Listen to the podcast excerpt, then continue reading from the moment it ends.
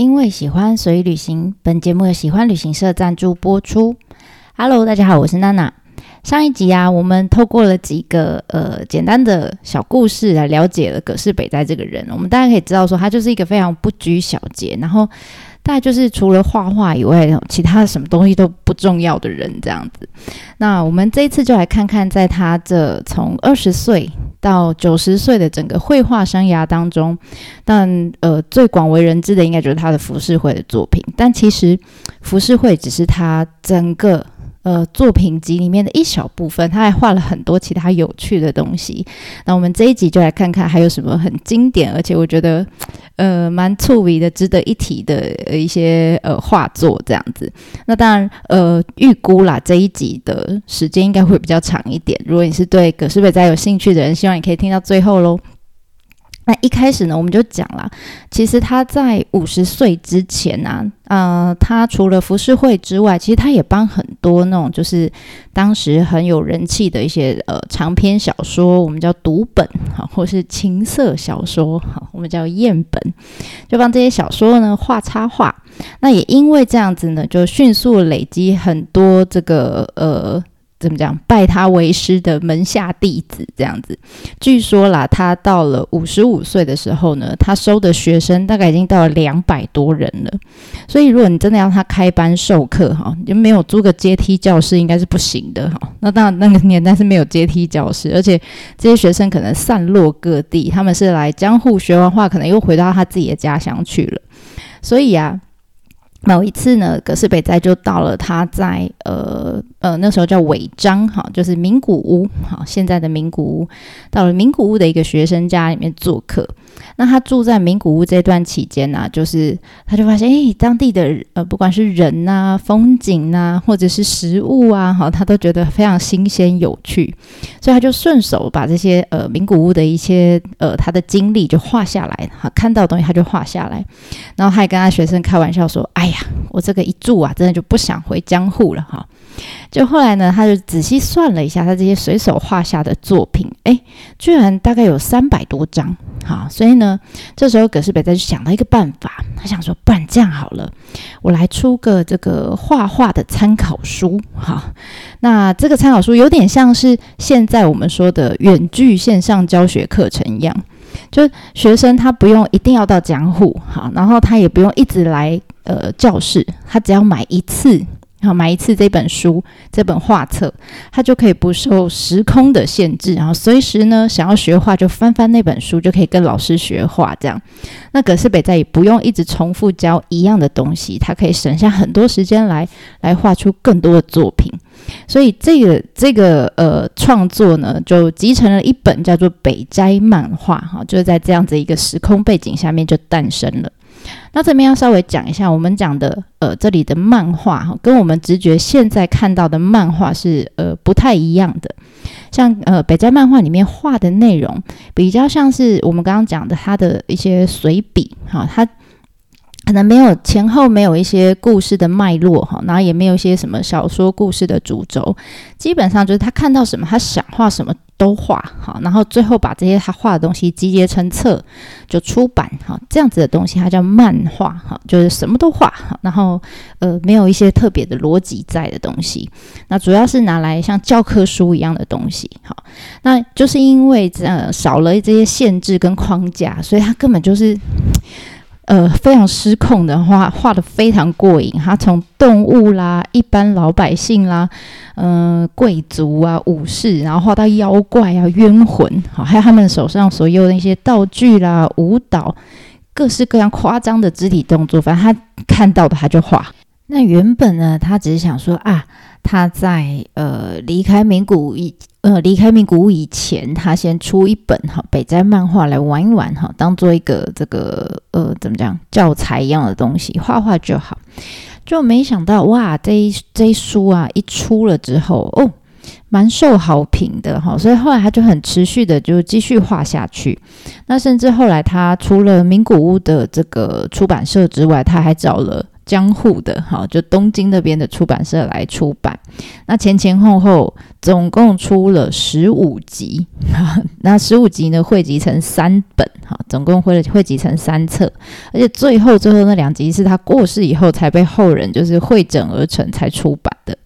所以，呃，北斋漫画大概是他除了就是浮世绘这种版画以外，大概最广为人知的一个作品了吧？我猜。那除了这个，呃，北斋漫画，北斋漫画里面其实有一些很多很搞笑的图哈。如果你有兴趣，可以上我方格子上面，我抓几张下来给大家看。那他其实不是呃只有爱搞怪而已哈，就他连呃这个行销自己的方式也很特别。我觉得他非常有。懂行销哈，他如果是生在现代的话，应该非常会使用 TikTok，应该会就很会制造话题就对了。因为我们说刚刚那个呃北斋漫画，其实它在相较之下哈，在江户就在东京呢是比较有名的哈，就卖的比较好的。但是呢，呃，相较之下，在尾张哈，在名古屋这边呢，知道的人哈，知道这个画家的人本来就不多，然后再加上他又出了这本书，大家想这什么东西哈，也没看过这个人，然后也没看过这个这本书哈，大家就就觉得嗯。好像没有特别想要买哈，所以在名古屋这边销量一直都上不来。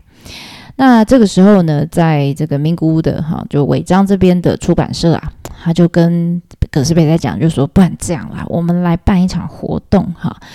呃，叫做即兴会达摩哈，即兴画达摩就对了。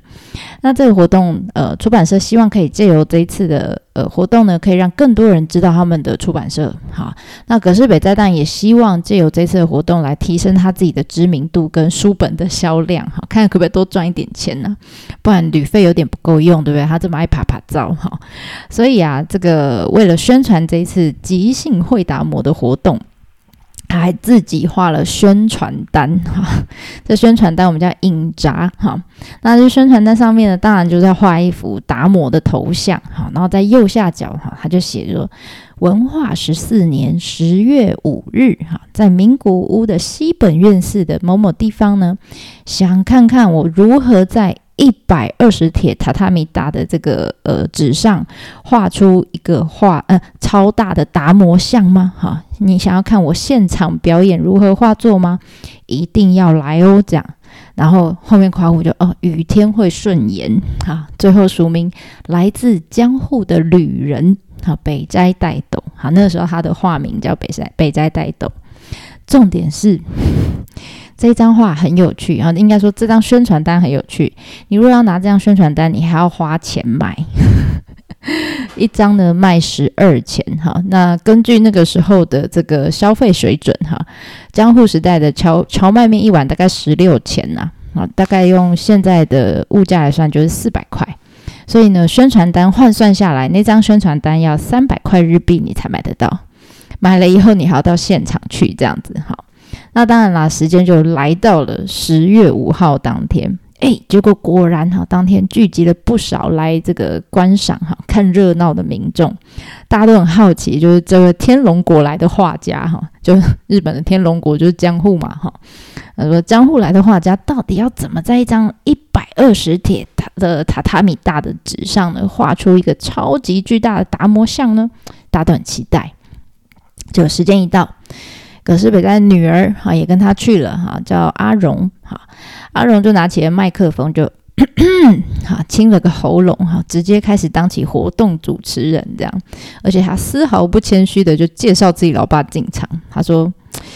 各位观众，非常欢迎各位今天的莅临啊，想必大家非常期待接下来的表演，就让我们用热烈的掌声欢迎这位来自天龙国的首席画家。”葛饰北斋拍手，好，大家就开始拍手，这样哈。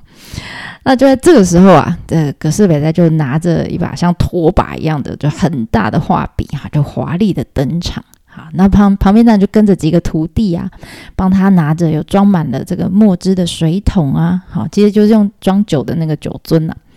然后还有就是，呃，要承接他画笔的托盘啊，超大托盘这样哈。总之呢，就一行人就当当当浩浩荡荡的登场。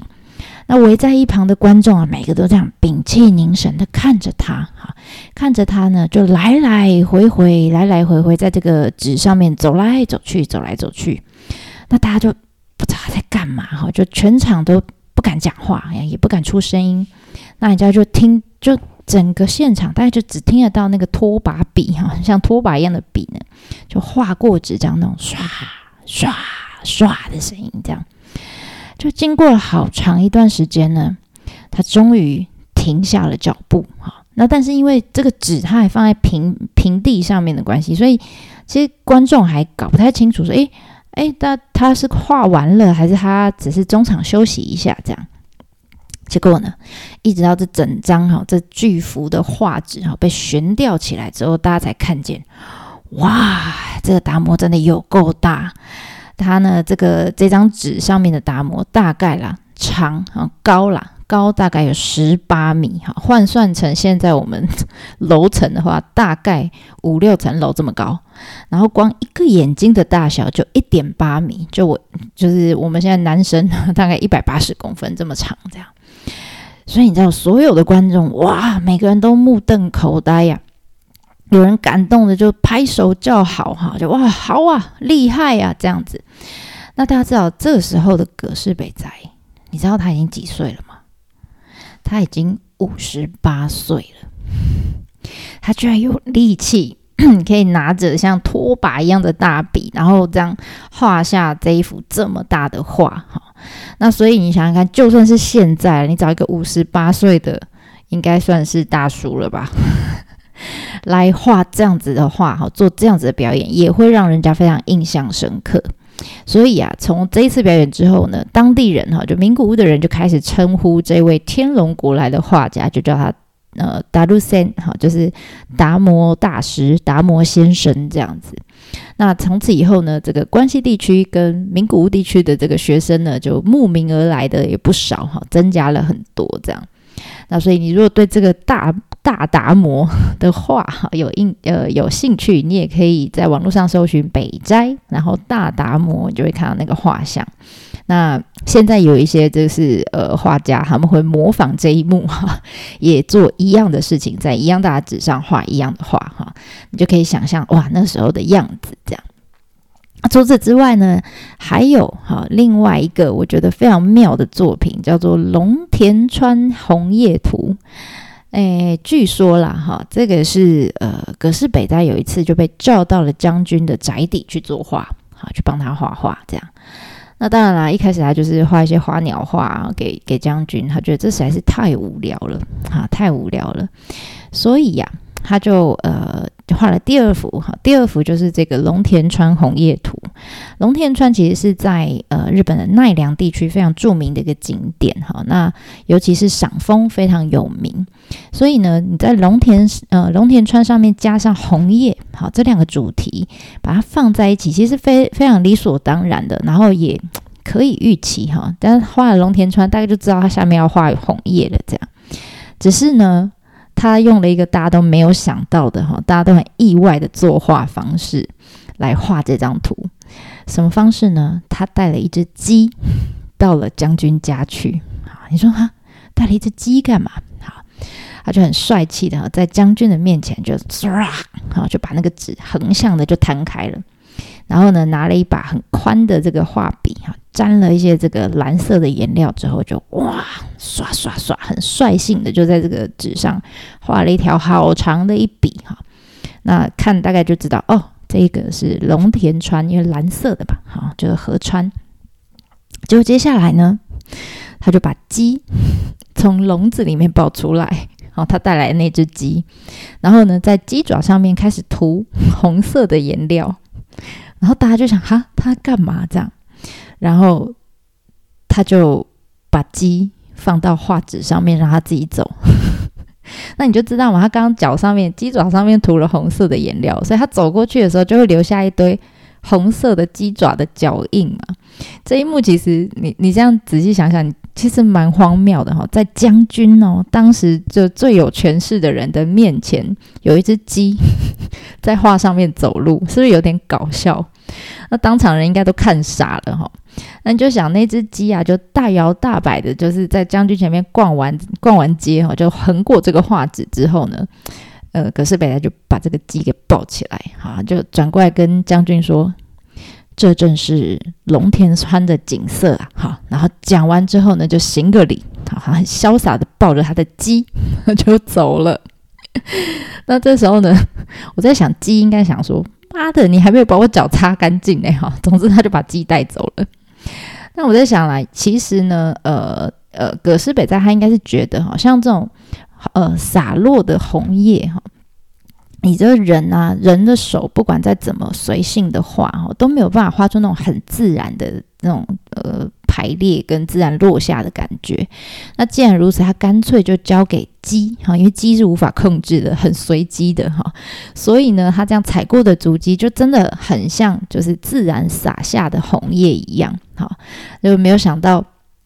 呃，他给他想到这一招，这样我觉得蛮厉害的。但很可惜的是呢，呃，这一幅我觉得让人家很又惊又喜又好笑的作这个画作啊，其实是没有办法保留下来的。所以啊，呃，前几年我觉得墨田的那个北斋美术馆可爱，他就想到哈这一幅画，然后他们就用同样的手法。请来现代的画家哈，他请了一个东大呃东京艺术大学，然后是保存修复日本画的研究室哈，里面有一个叫向井先生来画这幅画。当然不是只有他，还有一只鸡好，这只鸡叫做盛川 P。嗯，不要为什么，不要问我为什么它叫 P 哈，它的名字就是它主人就帮它取名叫 P。然后它主人的姓叫做盛川，好，所以它就跟它主人的姓，好，所以全名叫盛川 P 哈。那所以你想要看向井先生跟 P 一起呃重现这一幅龙田川红叶图的话，我有把链接贴在这个我们这一集的下面哈。你有兴趣的话，还有把那个影片给拍下来，这幅画是怎么画成的哈？大家可以去看，我觉得超有趣，尤其是在帮鸡爪画红色颜料的那一幕，我觉得太可爱了。很有创意，好，很有创意，好，所以这个是我觉得，诶，也蛮有趣的哈。除了大达摩以外，还蛮有趣的一个作品。那接下来呢，大概就是呃，要介绍一下，因为这一幅，嗯，我们之前在讲呃服饰会三大主流类别里面有大概有稍微提到过的一幅呃。呃，浮世绘叫神奈川冲浪里，大家应该多多少少都有看过，因为它这这大概他目前最夯的一幅作品哈，所以我们不免俗哈，也跟着他的年龄哈，嗯，刚刚是大概他在画北斋漫画的时候大概五十几岁嘛，那到了画神奈川冲浪里的时候呢，大概已经七十岁了，好，七十岁了。那其实这不是一幅画，它是一系列的。作品哈，这一系列作品每一幅都有富士山，好，所以它叫富岳三十六景哈。那我们就抓最有名的，就是神奈川冲浪里来跟大家做个介绍。那希望以后你们在呃听完这个介绍之后，看到它的时候会比较有亲切感。OK，好，那我们先来看看神奈川冲浪里这六个字，请问你会断句断在哪里呢？什么意思呢？给你两个选择哦。一个叫做神奈川冲浪里，那第二个是神奈川冲浪里，你觉得哪一个是正确的呢？正确答案是后面，哈，就是神奈川冲浪里，哈。那虽然呢，哦，虽然这个取景地，哈，据呃。就就是有人说是在神奈川啦，有人说是在房总那边，但不管是哪边哈，其实这个地方的确哈，尤其是神奈川这边，的确到现在有蛮多人在那边冲浪的，没错哈。但那个年代日本应该还没有这项休闲活动哈。这个神奈川冲浪里的“冲”这个字，其实呃，你如果要翻译成中文的话，应该就是呃海比较靠近岸边的海，就海岸边沿岸的这个感觉。那所以神奈川冲表示的就是这幅画的地点哈，就是在神奈川的海岸边。那浪里呢，就是我们理解的就在浪里面，在浪中的感觉哈。所以呃，如果你在念这一幅画哈，断句断错的话，意思就会变成就本来应该说在神奈川海边的浪里，如果你翻 断句断错，就会变成去神奈川冲浪，那其实差蛮多的，好，差蛮多的，大家断句要断对哦，好。那接着呢，如果呃，你可以看一下我方格子里面有这幅画，或是你已经看过，你脑袋中有这幅画，你可以想想看，诶，这个这幅画里面哈，在浪里面，就是他画的这些浪头里面出现了什么东西？你如果不知道，也是可以去点一下我方格子里面的画，因为当然我们知道这是《富岳三十六景》里面的其中一幅嘛，好，所以当然正后方一定会出现主角，就是富士山。好，那我们可以仔细看看啦，富士山的山头是不是积满了雪？那从它积满了雪来看呢，大家可以判断出，哎，这是什么季节？哈，那它的雪其实蛮多的哈，这应该是在冬天，好，应该是冬天的景色。那富士山旁边呢，就背景是有点昏暗的，然后上面有点好像微光的感觉，有点黄色微亮的这样感觉，但下面还是黑黑的。所以呢，呃，推断这个时候应该是太阳可能刚要出来的清晨的时候，只是嗯，天气好像不太好，就暗下面暗暗的，好像一副要下大雨的样子哈。你就它虽然没有化雨，可是你大概可以知道哦，风浪蛮大的，好，风浪蛮大的。那除此之外呢，你应该可以看到前面哈，在前景的地方，隐约可以看到有几艘船，好像快要被巨浪淹没了，对不对？好，那呃，你可以看到船上面的人哈，为了要保持这个船身的平衡，所以你会发现他们都挤在这个船的边边上，然后把自己重心压得很低，一动也不敢动，就好怕就是你只要站起来哈，这个重心一拉高就会掉到这个海里面的样子。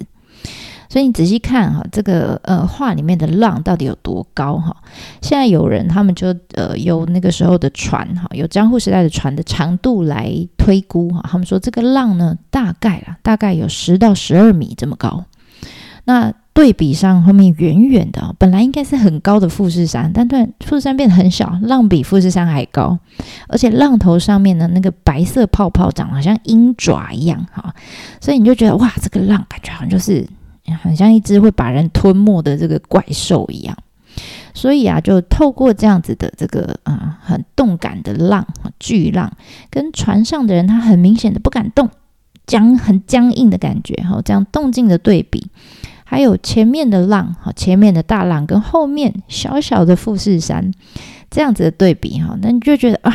好，你好像帮那个画里面的人好像。帮他紧张起来，这样，那你就想啊，到底哈什么样的船会在这种这么恶劣的天气里面硬是要出航？因为这样的行为就是像我们现在觉得哇，实在是不可能，就卖命啊，干嘛这样子呢？什么样的船？原来这种船呐，其实它上面呢载着满满的都是生猛活海鲜。那这个船要开去哪里？要开去？江户哈，就是东京啊，都要都期啦，那他们就要卖呀，哈，要卖这些生猛海鲜，他们才有钱赚嘛，所以就是鱼贩喽，哈。那如果他们不出航的话，一定会活活的饿死，就没有钱赚了。那出航的话呢，至少啦，哈，这个还还能赚一些生活费，还有机会，哈。所以你想看，不管是过去或现在，哈，为了糊口饭吃，大家都是拼了命在 在讨生活，对不对？好。所以我觉得这幅画还蛮动感的，啊，蛮动感。你下次可以仔细看看哦，原来上面有一些小人头在上面，啊，然后后面呢，富士山旁边天气是怎么样？那我之前看过一幅很有趣的图，哈，在网络上面看到的，他把这个我们现在看到这一幅神奈川冲神奈川冲浪里这幅画，跟梵谷的星空两张图给它叠在一起。然后他们就在探讨说：“哎，其实这两张图作品的这个画面的配配置非常的相似啊。然后呢，他们也讲到说，梵谷的星空啊，感觉好像在流动一样，就那星星云会流动在动一样的感觉。哎，会不会是他的灵感其实就是来自于葛饰北在这一幅作品？哎，不知道哈。但是实际上是怎么样，我不知道了。但我觉得他们把这两幅作品把它叠加在一起，真的。”毫无违和感哈，你会觉得哎，好像这个浪上面有星空是非常自然的一件事情哈，非常有趣。那这个如果你有兴趣的话，你可以打星空好，然后葛饰北斋好，你就会发现哦，有这样的图。那另外一个呢是呃，就是呃，跟这个葛饰呃，跟北斋美术馆有关的一个图哈。因为我们说这一系列的这个富富岳三十六景都是以富士山为主角嘛。那我们有提过说，因为它卖的很好，好，所以葛饰北斋后来赶快乘胜追击，追加了十幅作品。所以其实它虽然叫三十六景哈，但实际上其实有四十六张图。啊，那这些图呢，大大小小、各式各样的图呢，你就会发现哇，现在在很多你去日本的时候，你会在很多的东西，譬如说一些欧米亚给的商品啦，或者是一些东西 logo 上面，你会看到，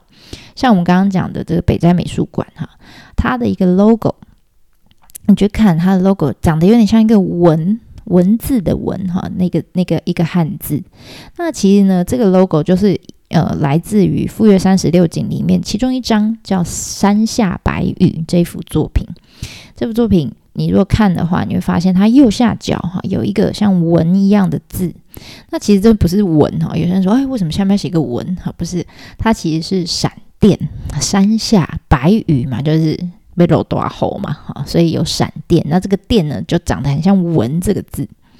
那除此之外呢？你如果在呃，你有认识日本朋友的话，他是在二零二零年之后才办的护照，你可以借来看一下，因为他们二零二零年的这个日本的新版护照的地图啊，本来之前都是数字，哈，就重复的一一二二二二这样重复的数字，他们现在改成以富岳三十六景为背景，好，那当然呃，改成富岳三十六景有一些考量啦，主要是因为防伪。好，因为数字非常好，就是伪造嘛，那就做假假护照咯。那如果今天我用富岳三十六景，其实是上面 图中是非常复杂的，好，非常复杂的。所以第一个当然就是防伪的考量。那第二个是他们考量到，呃，富岳三十六景一定会有富士山，好，富士山是非常具体的日本的象征，还有浮世绘也是，好，所以呢。透过这一系列的作品，哈，等于是呃，有点用护照来宣传日本的这种感觉，哈，宣传日本文化的感觉。那其他当然还有很多地方啦，像是呃日本的各个角落，譬如说像我之前在日本桥，哈，日本桥的一些商家的铁门上面，他们曾经有推一个活动，就是在铁门上面，每个人每个人家里的铁门上面画浮世绘，或者是人孔盖上面。还有呃，接下来二零二四年他们要改版的这个呃纸钞上面，好钞票上面也会有呃我们刚刚讲的那个神奈川冲浪里，然后还有呃还有什么巧克力包装上面我也看过，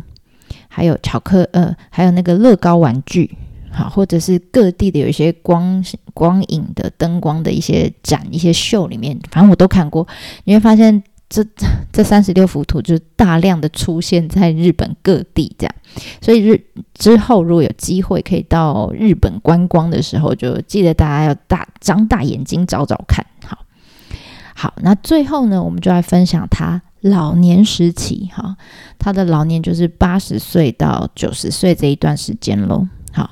那他曾经说过一段话，哈，他说，葛饰北斋说过，他说。哇！从六岁的时候就开始拿起了画笔哈，那个时候呢，我就只会比画比画。然后呢，一直在五十岁哈之前，一直到五十岁之前，虽然我出过不少的画册哈，也有许多的作品，但我仔细想想啊，其实呢，我到七十岁以前画的东西啊，都还称不上是画。所以，我们刚刚看的那些都不是画哦。OK。好，继续说了，哇，一直到七十三岁，才终于悟出了一点道理哈，哎，可以画出一些鸟兽虫啊、鱼啊、花草树木的模样。那经过了八十岁的这个持续磨练啊，到了九十岁，我才能看见这个其中的奥义。照这样推论啊。我想一百岁的时候，应该就可以画出我心中所想的画面。一百一十岁的时候啊，我才能把所有的生呃生物哈，所有的事物都画得栩栩如生吧。拜托啊，让我长寿一点，好来让我验证我对自己的期许一点都不假。好，这个是我模仿葛饰北斋说的话，好吗？当然了，我改稍微改编过，就是我们现在比较好懂的一些话了哈。但类似它的内容就是类似这样的意思。呃，换句话说，就是我们刚刚提到的，像刚刚说五六十岁期间他画的要画给学生的这个北斋漫画，还有七八十岁的时候画的浮世绘，好，就对现在人来说，这些都已经是经典了。可是，一直到他九十岁过世之前，他都一直认为自己应该可以画得更好。所以你就觉得哇，他真的是很了不起。我有时候看，就是回想起这段话，我有点起鸡皮疙瘩。他已经画了这么久，他还觉得他画的不够好，这样。所以你知道，他呃，人生走到了八十岁以后，哈，其实。就是他最后这十年的时光，那刚好那个时候，因为呃江户幕府的一些制度的改革，好，所以他没有办法在浮世绘上面做一个尽情的施展。那当然，同时呢，他也觉得啦，就浮世绘不是说他画出来就好，他必须还有呃雕刻的师傅啦，还有折师哈，帮他呃印刷的师傅做配合，这样才能呃完成最终的作品。所以难免就会让他觉得绑手绑脚的哈，就是需要靠别人才能完成。所以刚好就在这个时候呢，呃，有一个在信州小布施哈，就是现在的长野县小布施这个地方，呃，有一个他之前的学生，好，那他在当地呢，就是呃，他曾经到过东京哈，到过江户跟他学画。那后来他就回他家，他家就在小布施哈。那这个学生呢，叫做高井红山。那这个人呢，他其实在当地是一个非常有钱的富商跟富富农，豪农了，我们叫豪农哈。那这个学生就邀请他的老师，他说：“老师啊，那你要不要？反正现在江户那边好像风声鹤唳这样哈，就是也嗯，你也不方便嘛，哈，作画这样，要不然你就来我这边休养一下，那看看你要画什么都可以这样。那所以呢？”葛饰北斋听到就，哎呀，太好了！好，你知道那时候他已经八十几岁了，说太好了，好好好，我去我去，他就想去玩嘛。好，那所以呢，他老人家八十几岁就徒步从东京走到了长野的小布施，很强诶，你看他有多会保护自己的，这他应该很会保养自己的膝盖哈。总之呢，他这样来来回回了四次，超强。那当然了，高景就是他这个学生啊，就也非常的敬畏他的老师哈，所以就也有钱嘛，所以还特别提供了一栋别墅哈，叫碧轩给他老人家住哈。那这个时期呢，他就开始哈，葛饰北在他变成没有在画浮世绘了，他开始很密集的开始画肉笔画。好，所谓的肉笔画就是肉血肉模糊的肉哈，笔画笔的。肉笔画是什么意思呢？就像我们之前说，浮世绘其实它是版画，好，那所以它可以大量的印刷。那肉笔画其实就是直接我拿笔，哈，然后就画在我我想要画的眉材上，可能是天花板，可能是门绘，可能是纸，都有可能。好，那当然，因为我是直接画的，好，所以全世界呢就。这个当画作，全世界就只有一幅，好就不会像浮世绘一样，还需要配合别人。我可以单独创作，然后我可以就是呃想画什么就画什么这样。那所以对北呃葛饰北斋来说，其实它算是一种非常自由的的的的一种，又得到解放的感觉的一种创作就对了。那也有人说啦，就是呃因为肉笔画只有。一幅哈，就一张，所以它卖的价格哈，会比那种可以大量制造的服饰会还来的贵。好，所以这时候有可能，可是本来想说完了，服饰会也没办法画了，那不然我们来画肉笔画，是不是可以赚呃赚更多的钱这样子？但我是觉得他都已经到八十几岁了，其实他应该没有在思考钱了，而且他还这么多的弟子哈，这么多的学生，他每个人家里去住一趟，其实他就就可以到九十岁了，对不对？好，所以。事实上是怎么样，我不知道。但是，呃，非常可以确定，他就是到八十几岁的时候，很明确的就转了一个呃方向，哈，他就比较少在创作浮世绘了，几乎都是在画肉笔画。那这个时期的画作呢，也可以说，你看他已经画了六十年了，那这是他人生中最后的十年哈，所以他所有这些作品呢，就算是他这一辈子里面技巧最成熟，然后集大成的作品。所以啊，像他在那边哈，在小布什这边留下了很多画作，都是拿不走的、带不走的。好像他就会在呃，我们叫东东挺祭屋台，就是有点像呃花车一样的东西。他们在祭典的时候的一个花车，他那花车的顶上面哈，天花板上面画了呃龙图跟凤凰图啊，就龙凤嘛一对的，然后在。呃，上庭祭屋台，好，另外一个亭的祭屋台上面一样，他也画了呃一一幅，应该说一对，好一对叫呃怒涛图，就是有男男生的浪跟女生的浪，哈，男浪跟女浪。那这幅图其实你如果去看《北斋》这部电影，哈，它最后有出现，他最后在地上画的那一幅就是男浪跟女浪。还有在一样也是小布施那边有一个叫严嵩院。呃的一个寺院里面的本堂，天花板上面有一幅超级大哈，大概有二十一张榻榻米这么大。当然了，跟大达摩比起来，这小多了哈。可是二十一张榻榻米还是相当于十平左右这么大的天花板上哈，他画了一幅叫呃翻成中文叫“眼看八方凤凰图”哈，意思就是说你。从每个地方看它，你都觉得那个凤凰在瞪着你，这样子 哈。那这张凤凰图呢，贴据说啦，贴了非常多的金箔哈。那总之呢，这些作品你要想，它全部都是在他呃人生中最后这十年创作的，而且每一个作品都是独一无二，带不走，你一定要到现场才看得到的。所以，如果你是一个北斋迷的话，哈，你不满足只有浮世绘的格式北斋的话，一定要找一个机会去长野县的小布施走走看，好，那边去那边的我们刚刚讲的岩松院，还有呃北斋馆，好，去走走，去看看这些呃独一无二带不走的作品喽。好，那有关葛氏北斋的介绍，我们大致上就讲到这边喽。就希望你们还喜欢。最后祝大家新年快乐喽！那我们下次见啦，对我马达呢。